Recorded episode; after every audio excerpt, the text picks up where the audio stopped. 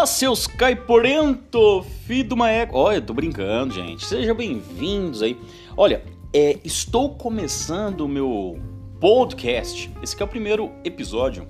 E eu quero começar a abordar o tema palhaço humanizador. Meu nome é Leandro Quezada Mandotti, é, palhaço branco cerebelo. Prazer, prazer, prazer. E estou começando exatamente porque existem muitas pessoas que têm dúvida a respeito do que é o palhaço.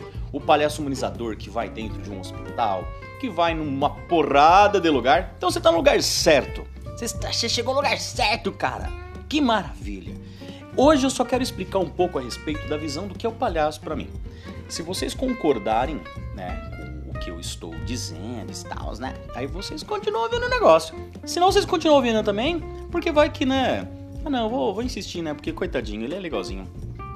Bom, todo mundo tem a visão de que o palhaço, ele, ele leva o, a alegria, né? Ah, o palhaço é o quê? Se você resume numa palavra, o palhaço, ele leva alegria. O palhaço é felicidade. O palhaço onde ele vai, ele leva amor, esperança.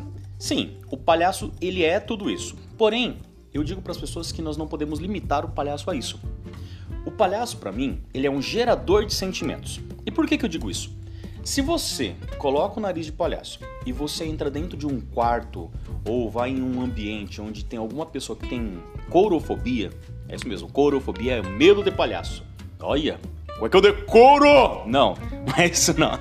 Courofobia. Eu até falei o cuecão de couro para você guardar essa informação, porque lembrou de medo de palhaço, lembra do pit bitoca, cuecão de couro, e aí você vai lembrar. Courofobia, medo de palhaço.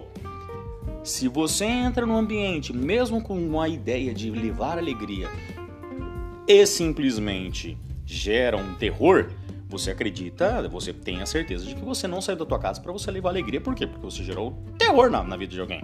A pessoa ela tem desespero de medo de palhaço. Então o palhaço ele gera sentimentos. O, o palhaço ele, ele é um gerador de sentimentos. Dentro de um hospital, o palhaço ele reage. Ele sempre reage. É isso que eu sempre falo. Mas voltando à ideia do que eu estava explicando agora há pouco. O palhaço ele é um gerador de sentimentos. Baseado nessa questão de gerar sentimentos, nós temos que ter a capacidade intelectual de entender que quando eu pego a figura do palhaço e levo num outro lugar, eu tenho que saber que eu tenho que ter responsabilidade com isso. Porque existem pessoas com medo de palhaço. O bem é bom ser feito bem, sem dizer a quem, aquela coisa toda. Só que assim, é... sim, temos que levar o bem com responsabilidades.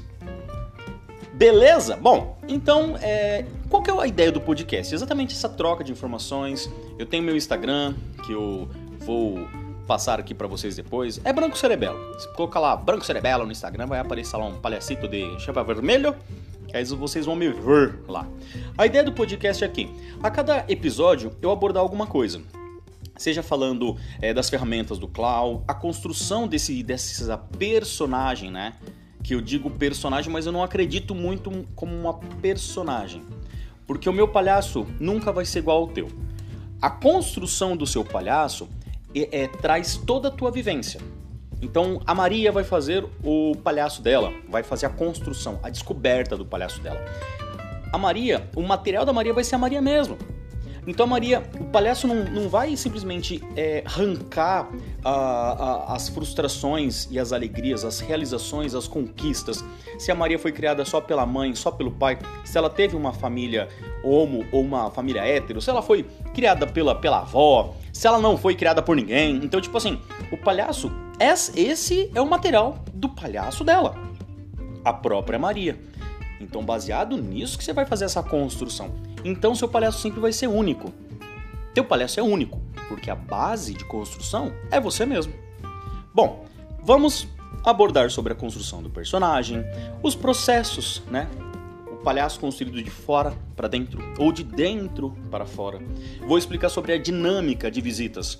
Como que funciona uma visita de hospital? Não é uma coisa jogada. Não é simplesmente colocar o nariz e, e foi. Não, você tem tem a como entrar, a hora que eu tenho que, que sair dentro de um quarto, se eu devo entrar dentro de um quarto, é tudo técnica, tudo coisa é, de olhar. Né? eu sempre falei com os meus alunos que o olhar do palhaço é 90% de uma visita. Então, o trabalhar esse olhar é muito importante. Então, vamos abordar também o tema do olhar que é muito importante. E é isso. É... A princípio, isso aqui é só uma introdução para vocês palhaço humanizador com branco cerebelo, com Leandro Quezada Mandotti. Não, Leandro Mandotti, vai. Meu nome é artístico Leandro Mandotti. Eu falei pouquíssimo de mim. Bom, eu já sou palhaço aqui em Sorocaba já faz uns 12 anos.